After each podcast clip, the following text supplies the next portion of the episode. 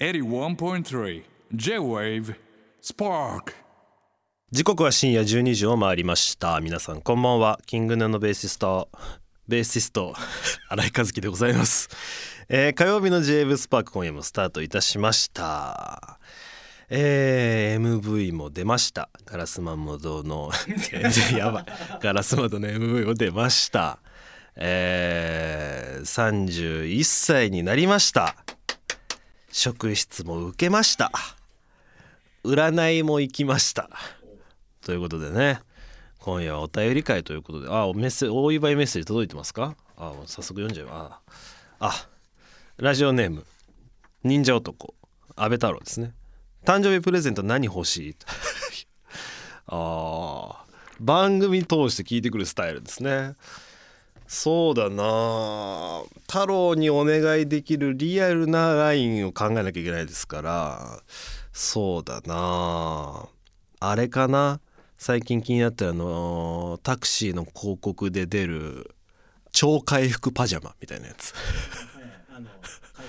超回復パジャマみたいなやつあるんですよね。なんか着て寝たらリカバリーパジャマ。そうリカバリーウェア。そうそうそうそう。ですかね。めっちゃリアル。2万くらいのめっちゃリアルなやつですよね。あれかもしれないですね。はい。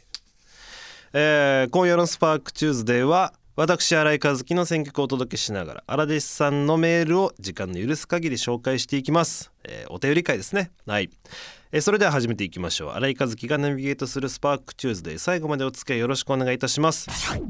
まああの硝子窓の MV ね公開されましてすごい良かったですよね。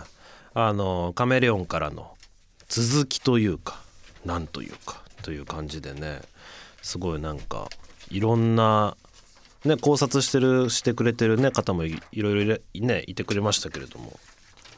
お便り読みましょうか、えーラジオネームイーツ。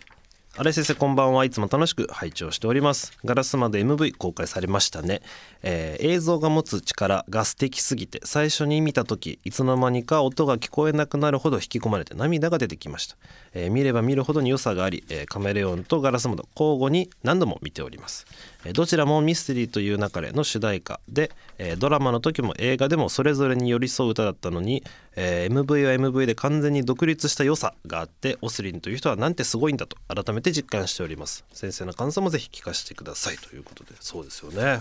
いやー本当ですよね。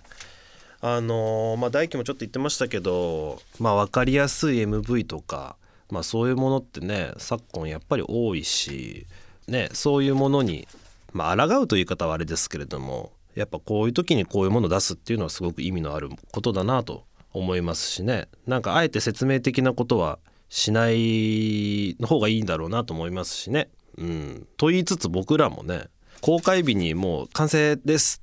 これ完成です。今日もう来たんで今日出しますみたいな感じで。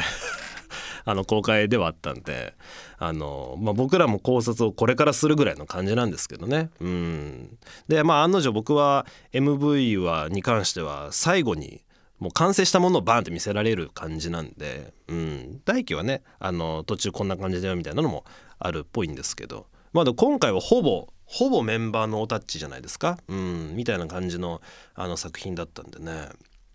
それこそもうオスリンの中の、えーもので完結しているということだと思うんですけれどもいやーいいですよね。あのキャラが可愛かったですね。クマさんのね。キャンディーですか？いやだから本当そうですよね。やっぱあくまでもその今回そもそもまあカメレオンガラス窓ってこうタイアップじゃないですか。で作品に対してまず常田が書いているというところで。でそれに対して全く意味を後からつけていくっていう作業だと思うんですよね。オスリンにとっては、うん、そもそもだってこれは意味があるものとして作られてるものだから楽曲としては、うん、そっからこう解釈を広げていくのかまあその意味合いをオスリンなりに感じ取ってでそれをカメレオンえガラス窓でこう続けてあの世界観を描いていくっていうことですから結構難しい作業というかまあ無理ですよね。僕はまあ全然無理なんですけどそういうのは。うんだから本当にすげえなと。でなぜだってスペシャルズが出た後これやってるからね。スペシャルズも相当気合入ってたから、うん、でそっからガラス窓やってっていう感じですからね。スケジュールがどういう風なスケジューリングになってたのか僕はもう全然わかんないですけど。いや相当タフだったんじゃないかなっていうのは察せずわかるという状況だったんですけれども。いやーもうグッジョブですね。ナイス。オスリンありがとう。というもうそれにつきますね。なんかねこういうのとかもね話聞きたいなとか思うんですけどなんかあんまり説明的になっちゃうのも良くないよな、まあ、さっきも言いましたけどとも思うのでねまあちょっとオスリンにうーんどこまで聞こうか、まあ、番組出てもらおうかいろいろ思ってますけどまあ一旦ちょっと温めておきましょうかというところですかね。はい。まあまだね見れてない方ぜひチェックよろしくお願いします。素敵な MV です。はい。じゃあ職質の話する？いやー先日ね職質されちゃいましてね。あのスタジアムのライブの時でもこう職質の話あのしてたんですけどやっぱその度に僕だけ和樹だけ職質受けたことないみたいな話になるんですね。うん、でそれがなんかこういつしか定例化してるみたいなのもあってこれはこれでいいなみたいな。でこの1週間前とかかなにちょうどなんか車とか乗りながらてか俺マジで職質受けねえなってちょうど思ってたの。すごくない？と思いながら。やっぱあれかな？顔に出てんのかなとか思って。徳が。何かの徳が。顔に出てるから職質とかじゃないのかもとか思いながらね。髪型どんなにしてもね。とか思いながらちょうどその近辺ですよ。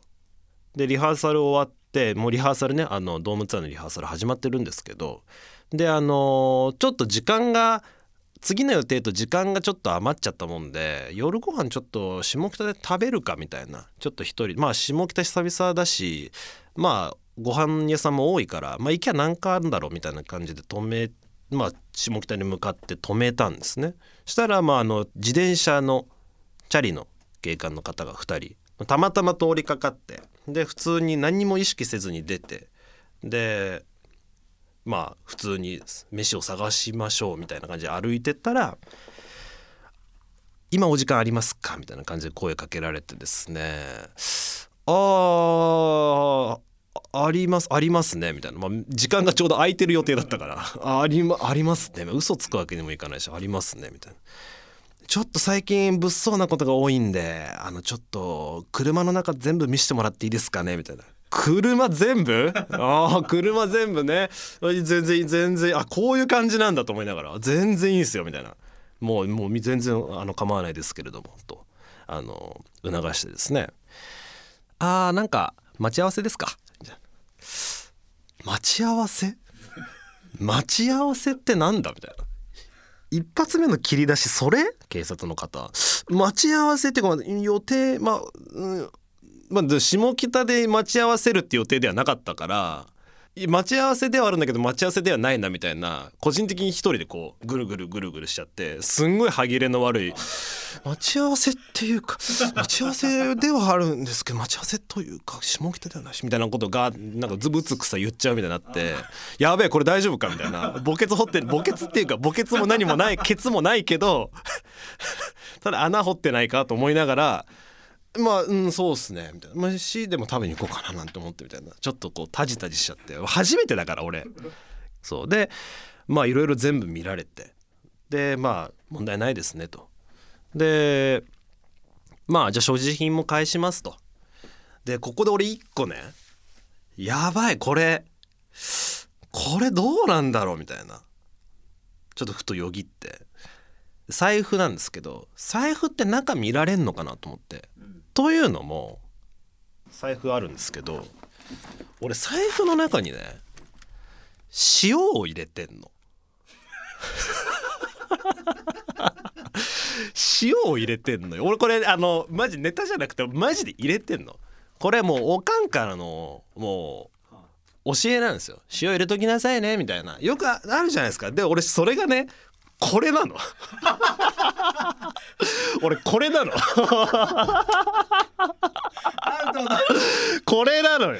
これマジ？えほらミッキーとか書いてあるでしょ？こう本当にこれ持たされてるやつなの。ここれなの？これ。これ入ってるんですよで俺これマジで普通に入れてんのね。だからこれマジネタとかじゃなくてだからお守り代わりですよ。清めの塩。そうお清めの塩ですよ。を入れてんのね。粗塩ですよ粗塩。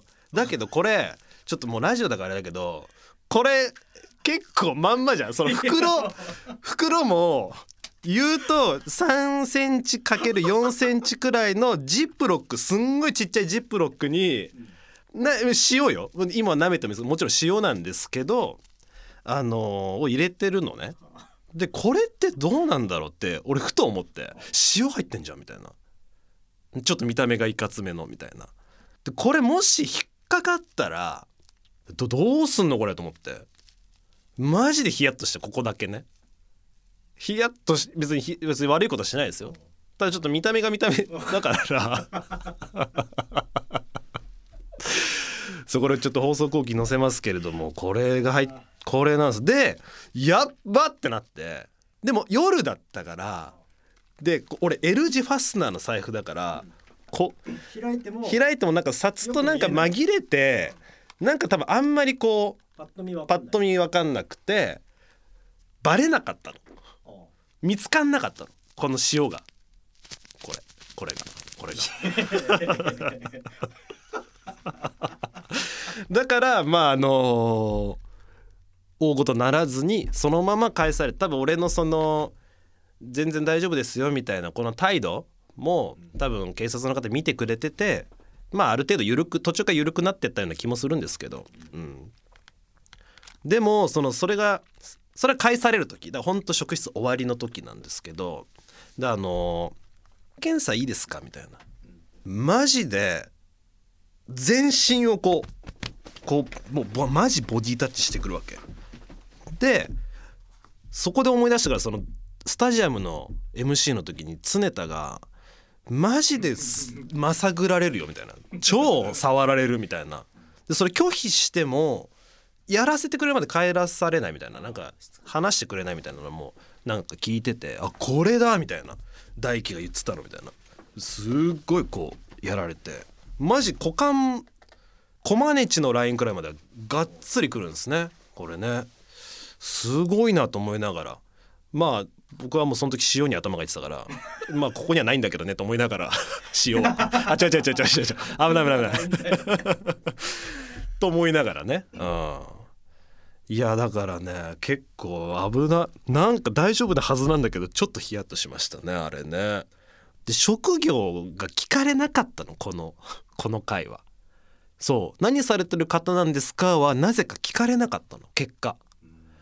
でも俺もさ YOU とか大輝とかがまあ YOU とかがさキングヌーってバンド組んでますとか言って「ああキングヌーの方ですか」みたいな「この間常田さん職質しました」みたいなくだりが YOU 言ってた回もあってね。あってね。そういうこと俺もちょっとしたいじゃん。さすがに。だ職業何ですかって言われたら「ちょっとキングヌーってバンド組んでて」って言いたいよ。ちょっとさすがに。エンタメもしたいし。で聞かれなかったの。で聞かれない以上はこっちから聞くわけにもいかないじゃん。職業とかって結構聞いたりするんですか？みたいな。それもちょっと違うからさ。ちょっとね焦りましたね。危なかったね。持ってなくてよかったね。持ってたけどいや塩は持ってたんだけど。いやちゃちゃちゃちゃちゃ危ない危ない。はいなんでねあの塩持ち歩いてる方はねちょっと職質は気をつけていただいてね。はい。そんな話でした。じゃあ占いの話はこの次から。はい。メッセージありがとうございました。えーまだまだメッセージお待ちしております、えー、ツイッター改め X の場合「ハッシュタグ #SP813」「ハッシュタグ #JAVE」をつけてつぶやいてください。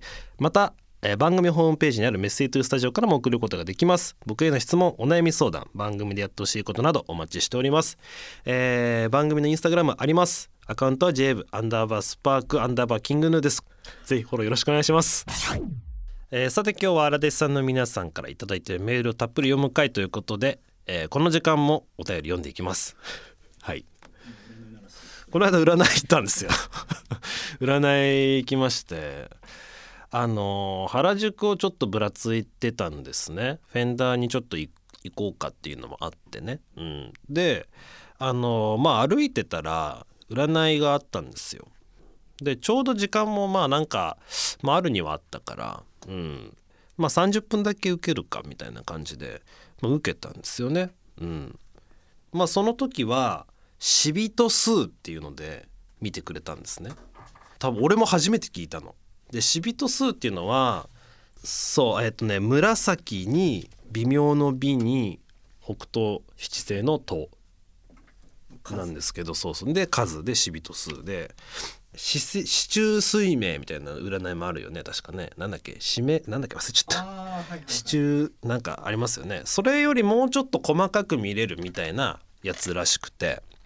で出生時間が分かんないと見れないみたいな感じなんですよね。この占いは。で出生時間まあ分かんなかったからおかんにその場で電話して「今占いいるんだけど出生時間分かる?」みたいな「え？みたいな「そうだな。えーっとね」みたいな午前2時2時20分から40分だったなみたいな「ああ」みたいな「OK」みたいな。でそれでまあ言って。でまあ見てもらったんですけど、まあ、結果すごいレアな名盤っていうその名盤だったんですよ。名盤って多分命の盤で名盤だと思うんですけど。で基本的にすごくいいですよみたいな。でなんかやっぱ人前に出るっていうのは向いてますねみたいな。で結構出ていく。こう地元から離れて出ていくとかこうなんかいろいろ外に出ていくっていうのが向いてますみたいな。えー、みたいな。でファンにも恵まれますねみたいな。いいファンすごく作って書いてますよみたいな。まあ運気もこっからどんどん上がっていくっすねみたいな。すごいいいこと言ってくれるねみたいな。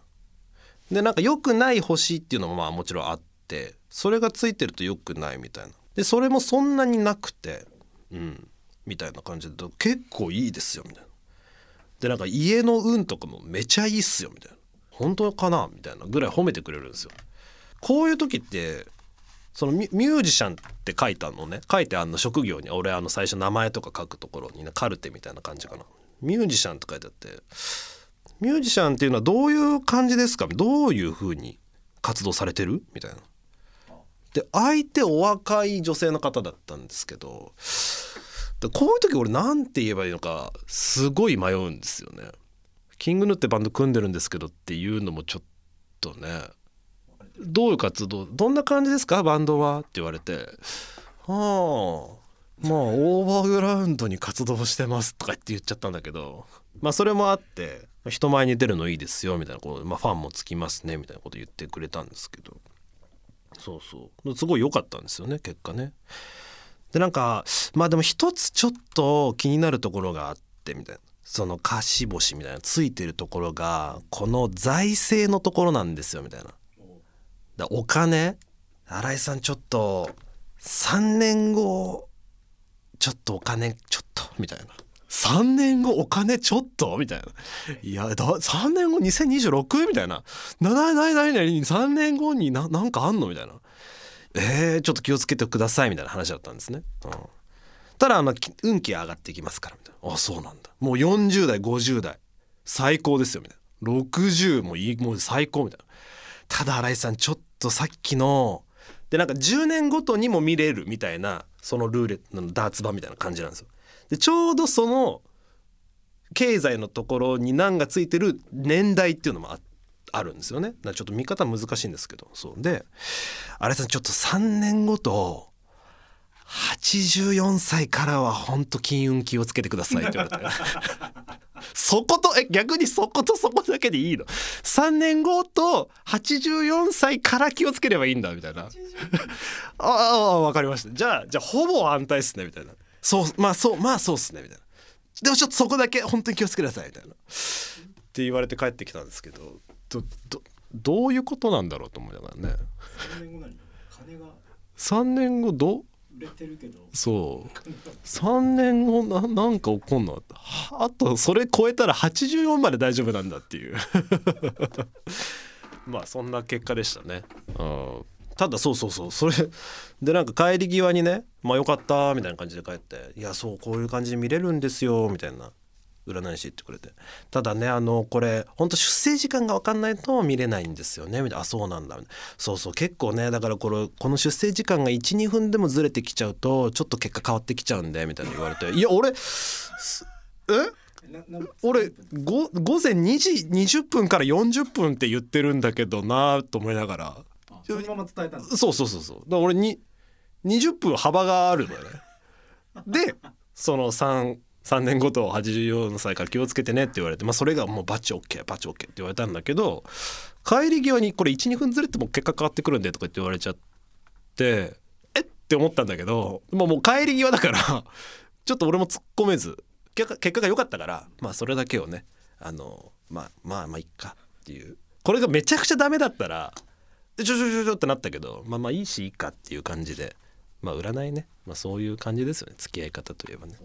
あのできたら出生時間をね分単位で把握してから行かれた方が正確らしいですよというお話でした。はい、はい、お便りいきます、えーラジオネーム座禅。えー、新井先生こんばんは。あ以前原宿のフェンダーフラッグシップ東京でお会いした学生 あだからあれですね。多分その日ですね。占いにその後僕は占いに行ったんですけど、えー自分が緊張して声も出せずにいたところ新井さん自ら写真撮ると言ってくださりとても嬉しかったですと、えーこの場を借りてお礼を申し上げたいと思います。ありがとうございました、えーその後えー先生のベースを思想させていただきました、えーバイトでお金を貯めて買いたいと思いますと。おわ嬉しいですね、えーラジオネームケゴン。えーこんばんは。一度スパークボックスにデモを投稿しこの間フェンダーフラッグシップでお会いしたものです、えーあの日は友達とワンチャン新井さんいるかもねわらと、えーノリでフェンダーに行ったのですがまさか本当にいたと分かった時は度肝を抜かれましたと、えー緊張してうまく喋れなかったのでここでお話しさせてください。ほう。えー私はずっと新井さんに憧れていてこのラジオも初期から聞かせてもらっております。その影響でマウントレーニアめちゃくちゃ飲むようになったし 一時はいろんなところに八つ橋グミを生八つ橋グミを探しに回りました。あ音楽のスタイルも影響を受けてブラックミュージックにのめり込み、えー先人のジャズプレイヤーたちのソロを財布してアドリブを学んだりおおすごいね、えーヒップホップのトラックをいろいろ作って遊んだりしています、えージーノさんのセッションにも、えー何度か足を運び腕を磨いております。おお僕の師匠ですね。日野ジーノ健二さん、えーとにかくマジリスペクトしてます。この間そのね占いに行く前にそのフェンダーに寄った時にね、まあ、何人かこう男の子たちに今見つかってというかまあ目にかかってねうわ新井さんだみたいになってくれてたんですよ。でそのうちの5人56人いたんだけどそのうちの3人が母校の生徒だったの。このケゴン君もあの青創生です青梅総合高校今1年生ですと。でもう2人も今青総軽音部ですみたいな感じでそういう子に遭遇してこんなことあるみたいな。母校の子だよみたいな。すげえとか言って思いながらね。まさかこんなね影響を受けてくれてね。まあマウントレーニアちょっと16歳には早い。いや16歳はあの紙パックのあのコーヒーでしょ 雪印の雪印だっけ？なんだっけ？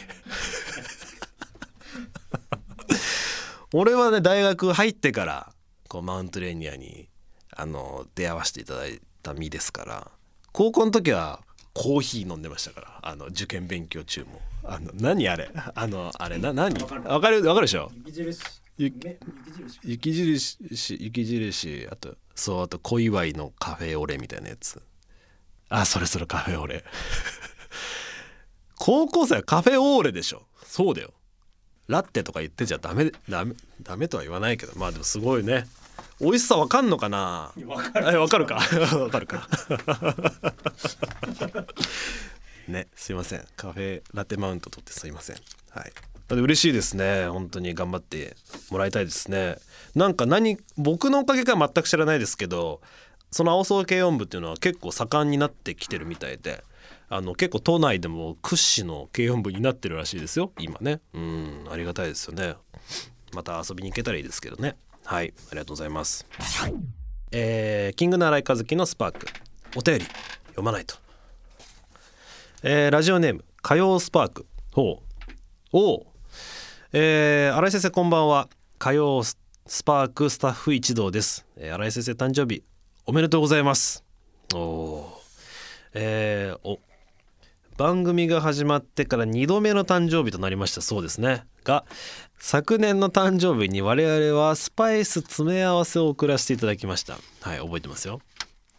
えーハーモニクスのコーナーではいとも簡単にテンションの上がる新井さんがあの時は眉一つ動かさず全く上がっていなかったことを記憶しています。そうでしたっけ？ということで今年のプレゼントは実は以前番組内で牛皮の話が出た際荒弟子の皆さんが全国の牛皮お菓子情報を送ってくださいました。それを我々が買い集めてきたのでぜひ送らせてください。えー今回我々スタッフそして荒弟子の皆さん共に買ったプレゼントということで嫌顔にも喜んでくれると思います。それではいい一年のおー結構あるね。うわすごい。おおえ？何これ？うまそう。あメール読みながらね。牛皮情報をくださったお便りということでね。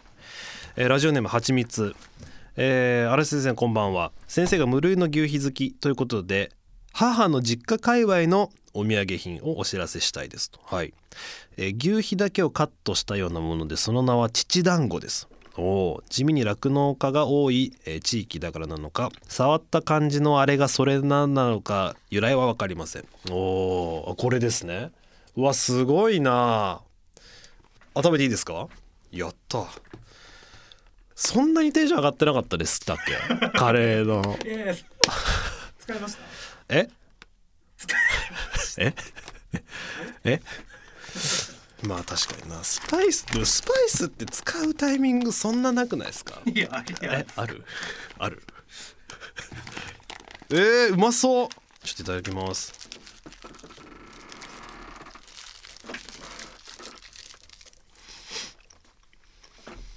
うめえ。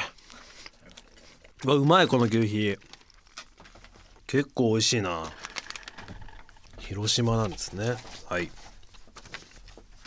えーラジオネームかずまる新井先生こんばんは、えー雪見大福や八つ橋の川の話をラジオで聞くたびにあれ先生福井県を代表する羽二重餅はご存知ないのかなと、えーそれと同時にいやこれだけ牛皮牛皮言ってるなら誰か福井県にゆかりのあるリスナーが正確な情報を献上してくれるのではないかと、えー、はがみしながら待っておりました。かっこ私はいただいたことがあるだけであまり詳しくはないですと。えー皮だけで売ってますしお店によっていろいろなので、えーぜひ新井先生のお好みを探してみてください。ちなみに牛皮と羽二重餅の違いで検索すると牛皮のより高級なものを羽二重餅というらしいです。えー牛皮に高級とかあるんだ。それが羽二重餅だと。えうまそう。いやうまいわ。うん。うん。これ食レポむずいね。牛皮だけだから。これうまいしかこれ牛皮って。牛皮の違いのレポってクソむクソむずくない？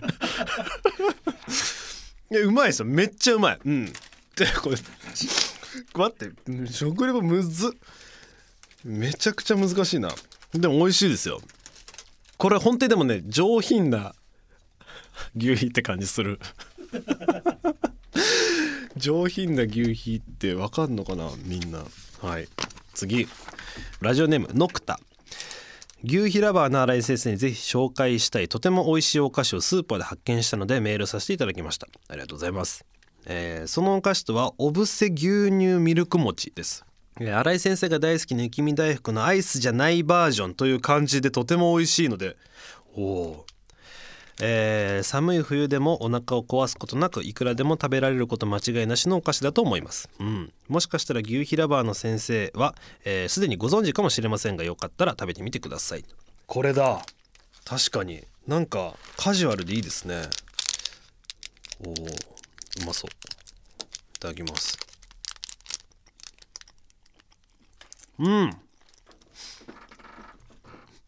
美味しい。これあと2回あと2個あるんでしょ？大丈夫かな？俺のボキャブラリーがマジで心配なんですけども。これやっぱりあれだね。マシュマロも入ってるからちょっとこうなんていうの？マシュマロ感はやっぱありますね。ありがとうございます。すげえ。はい次、えラジオネームクピ。新井先生こんばんは。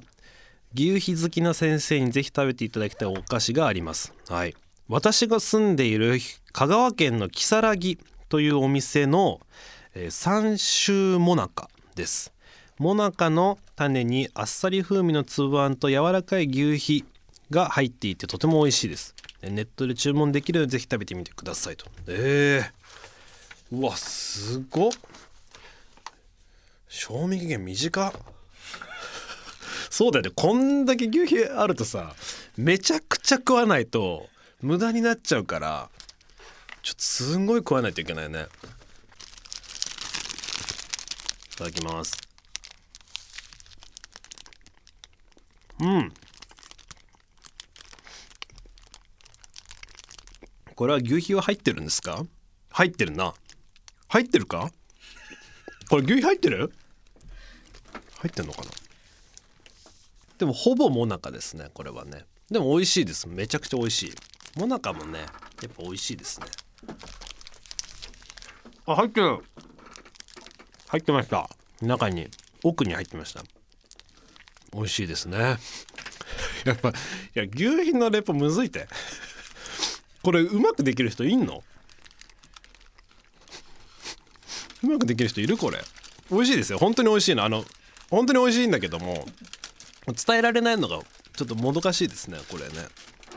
次行きましょう。ラジオネームちおりえ新井さんこんばんは。えーマツコの知らない世界であんみつが紹介されていたのですが、えー牛皮がたくさんトッピングできるお店がありました。おおこれは報告しなければと思いメールさせていただきました。はいはいはい。もなかがすんごい。口もなかすごい。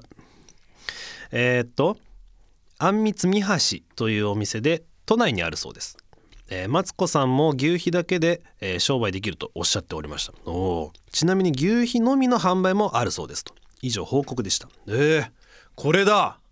すげえこれすごいね。賞味期限短い。牛皮はねいいやつだったらいいやつほど賞味期限短いからここ2日ぐらいで食わないと全部。全部食わないとな2日ぐらいで。ちょっといただきます。これうまそうだな。うわこれすごいわ。あ伝わんないか。伝わんねえこれマジで。違うんですか？違うこれは違いますね。全部違ううん全部違うけどこれが今まで食べたやつの中だと一番ふわふわしてて一番柔らかいですね。ななんかな何これ？あ牛皮か。ななななんて言えばいいんだろう？マジふわふわなんですけど。すげえ。これ牛皮だけで商売できるわ。トッピングでこんなに売ってもらえるんですね。っていうか量。すごいね。ねえ。でもなんかやっぱりあんみつに対してのトッピングっていう感じがあるからあんみつに入れたらもっと美味しいんだろうなって感じもする。えー、あんみつと一緒に食べてみたいなこれ。ってちょっと思わされるかも。そんなに俺あんみつってまあ自分で進んで選ばないですけどこれ入ってんだったらちょっと食いてえな。えー、あんみつみはしね覚えておきます。わあありがとうございます。こんな用意していただいて確かにこれはスタッフと荒弟子のコンビでなんか至ったというか。いや嬉しいな。スパイスより。スパイスよりちょっとテンション上がりましたね。スパイスね。あれどこにあんだろう今家のね。いやどこにあるんですかね。しまってはあるんですけどね。どっかにしまっさすがに作んなきゃ作んなきゃって言ってたんですけどね。スパイスだけでカレー。作りますわ。さすがに。ちょっとさすがにやばい。でもねちょっとふとよぎってはいたの。ずっと。頭に。あーちょっと。ちょっと作んなきゃなみたいなね。言わなきゃいけないしみたいなね。いやでも嬉しいな。ありがとうございます。おおー。結構でも牛皮によって違うわ。やっぱり牛皮は牛皮でも。まあ、何をもってじゃあ牛皮というのかっていうのも難しいですよね。俺も言われ聞かれちゃったらなんか答えられないしでも多分粉使ってる粉が違うんですよね。食べた感じでなんか決定的に白玉とか他のわらび餅と何が違うのかって言われたらちょっとまあ分かんないですけど。いやでも美味しいわ。牛皮うまいな。もっと注目されてもいいと思うんですけどね世間でね。やっぱコンビニのレジのあの横に置いといてほしいですね。スワマの横に牛皮って。スワマいけんだったら牛皮もいけんだろっていうね気がしますけどね。いや嬉しいです。ありがとうございます。おー。こんなに牛皮が広がってるラジオもないんじゃないですか？ありますか？こんな狭い。こんな狭い。ね。すごいわ。貴重な体験ですわこれは。こんなにいっぺんに牛皮バーって食うことないからね。いくつに生きてたら。こんな企画でもない限りね。いやありがとうございます。まあそこそこ読めたんですかね。今日もね。まあ読めたっすよね。うん。よかったよかった。よかったよかった。はい。ということで今夜もたくさんのメッセージありがとうございました。Spark on 81.3 J Wave.